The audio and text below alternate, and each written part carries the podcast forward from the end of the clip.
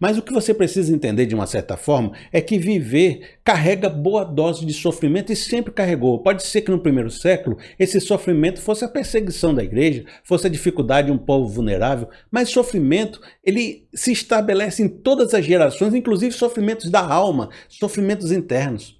Viver é sempre estar inadequado com a realidade. É sempre estar achando que está faltando algo. É sempre estar sofrendo por algo que deveria ser, mas não é.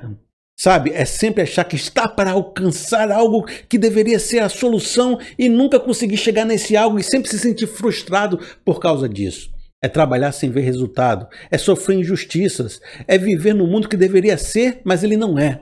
é. é. desejar que a sua família pudesse ter o bom dessa terra, ao mesmo tempo perceber e sofrer que isso não está acontecendo, e se esforçar mais e morrer nesse sofrimento, até que chega um dia que você morre e não viu sentido em tudo isso que você fazia, mas se perguntou: não deveria haver um mundo diferente? Não deveria haver um mundo melhor? Você vê uma pessoa querida sua, que ela estava ali para viver muitos anos de vida, ela morre jovem, e você pergunta: não deveria morrer jovem? A morte não deveria existir, essas coisas não deveriam acontecer desse jeito. Por que, que esse pessoal passa fome? Por que, que esse pessoal tem problemas físicos?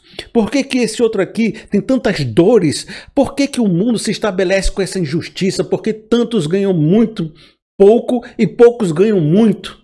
E por que, que isso se permanece por muitos séculos? E por que, que as coisas não mudam? E por que, que a corrupção ainda está entranhada? E por que, que a gente sonha tanto e as coisas não acontecem? O mundo carrega uma boa dose de sofrimento e não tem quem ande por esse mundo que não se sinta cansado de uma rotina, de uma luta e se pergunte quando Jesus vai voltar, quando as coisas serão diferentes, porque viver também é ansiar por um mundo de justiça.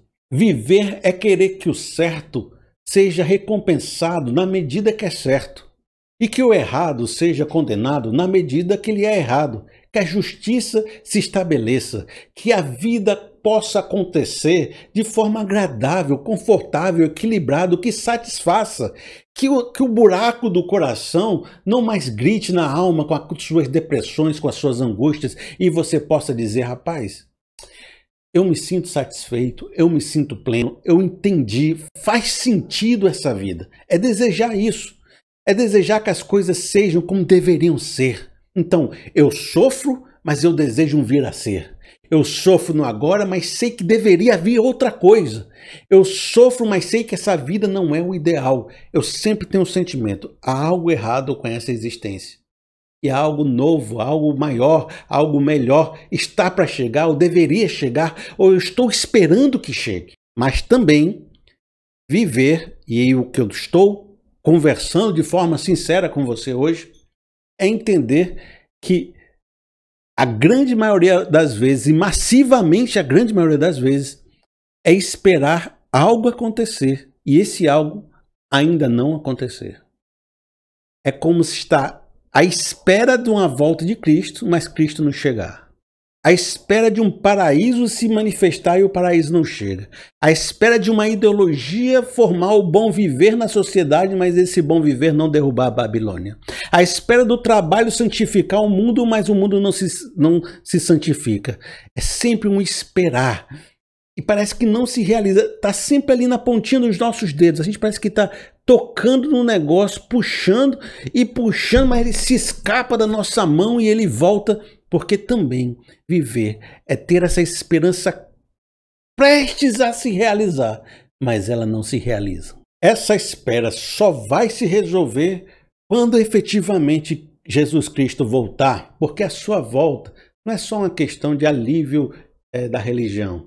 A sua volta carrega consigo a reestruturação do novo céu e a nova terra.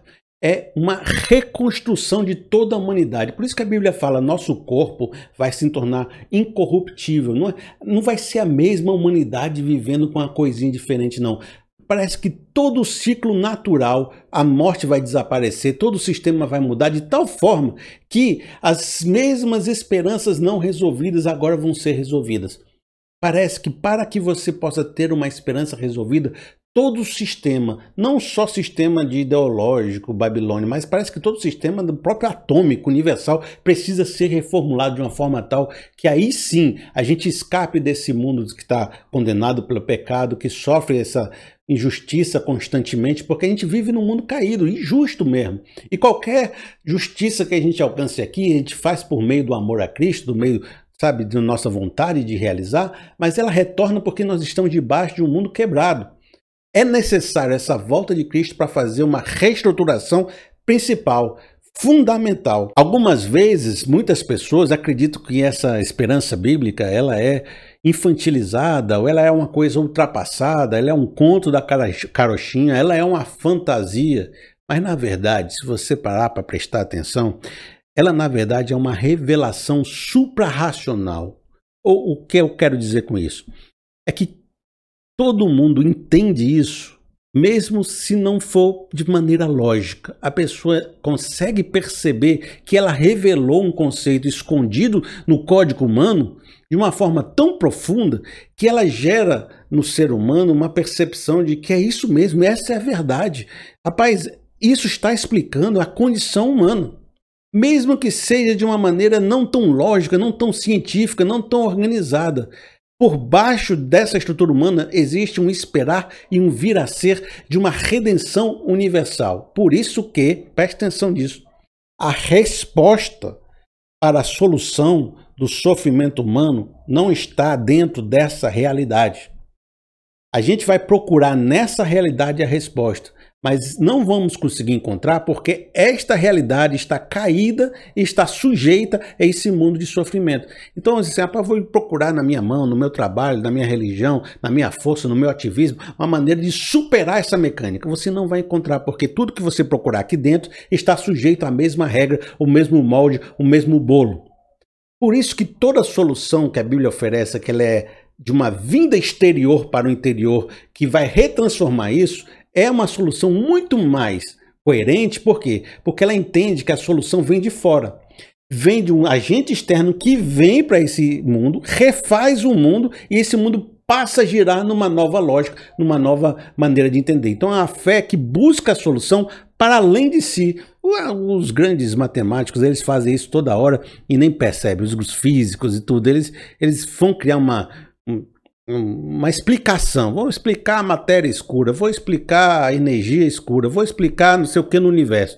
Aí eles criam um coeficiente x na equação, a equação não dá certo.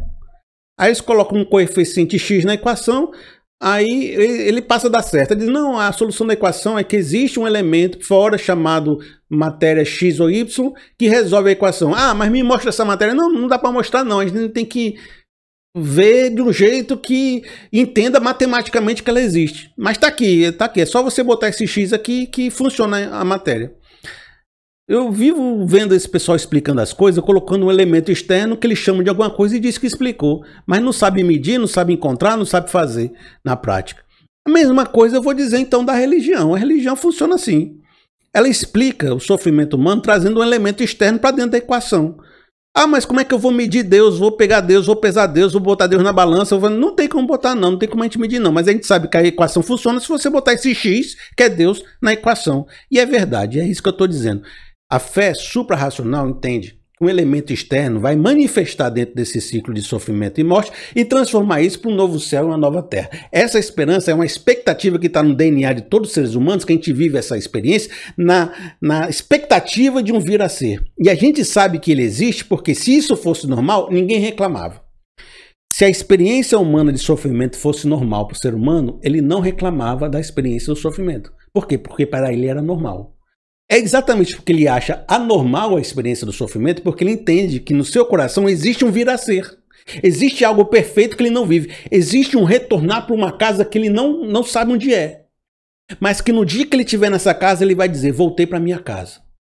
Entendeu isso? Tá, tá entendendo pelos olhos da fé o que eu estou dizendo? Nós vivemos como os peregrinos no mundo. Mas um dia nós vamos voltar para o nosso lar. E quando voltarmos para o nosso lar, nós vamos pensar assim: rapaz, aqui era a minha casa esse tempo todo. Aqui eu me sinto bem, aqui eu me sinto completo. Aqui era o lugar que eu sempre tive no coração. Lá eu sentia falta disso daqui. Enquanto estamos lá, que é essa terra, nós sentimos falta da nossa casa real, nosso, nossa pátria celestial, na nossa redenção. Veja, mesmo se uma pessoa bem cética, um ateu, uma pessoa que não quer saber de religião, ele pensa, está na hora do ser humano viver uma nova realidade. Eu vou construir um argumento, uma tese, uma experimentação que vai dizer o ser humano a partir de agora vai viver uma nova sociedade, uma nova maneira de pensar e não vai viver mais o sofrimento. Ele cria uma tese ateísta sem Deus, toda organizada para superar o problema do sofrimento através do progresso da ciência, da, da disso, da reconstrução. Ele vai fazer tudo, certo? Vai oferecer aqui a tese Deus morreu, Deus não existe. A tese para o ser humano ser feliz é essa vai botar aqui no mundo, todo mundo vai ler essa tese, tá todo mundo organizado. Vai lá. Dia 1. Um, e vai tentar fazer funcionar, vai convencer o povo, vai botar na palestra, vai fazer governos aplicar essa tese, vai fazer tudo. Vai chegar um tempo que ele vai começar a dizer assim: ah, mas eu, eu fiz a tese para a gente organizar o mundo, por que, que as pessoas não estão obedecendo? Por que, que, elas voltaram a ter fé? Por que, que elas voltaram a crer em Deus? Por que, que elas voltaram a ter essa esperança? Eu mostrei para elas aqui o sofrimento, mostrei como é que se resolve, mostrei que a gente não pode depender de Deus e elas estão voltando a ter essa fé. Eu não acredito. É uma ignorância humana, é uma burrice humana. Isso aqui é, é os poderosos, é não sei o quê. E ele vai ficar indignado porque as pessoas vão voltar à mesma fórmula antiga. E aí o que eu estou dizendo para você é que nenhuma tese, nenhum argumento consegue super, suplantar ou superar o fato de que esse argumento eterno está escrito no código humano e na realidade que ele vive. É como se eu tivesse um computador que tivesse um hardware. Ele só funciona com aquele hardware e só funciona com software que sabe comunicar com aquele hardware. Não sei se você está me entendendo, o irmão de TI está me entendendo. Se você inventar outro software com outra linguagem de programação e botar aqui, não vai funcionar. Por quê? Porque esse hardware foi feito para trabalhar com esse software. Nós, seres humanos, somos feitos para trabalhar através da espera da redenção. E é só na espera da redenção que a gente consegue viver essa vida.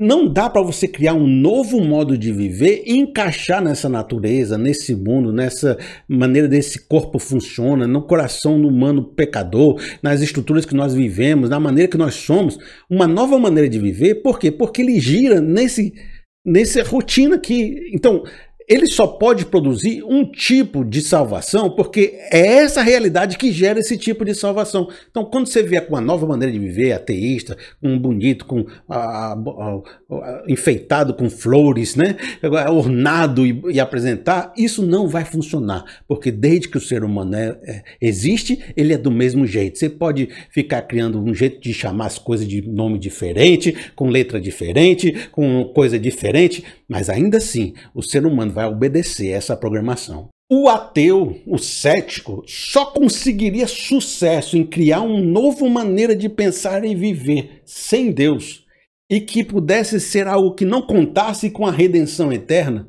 se ele conseguisse refazer a realidade.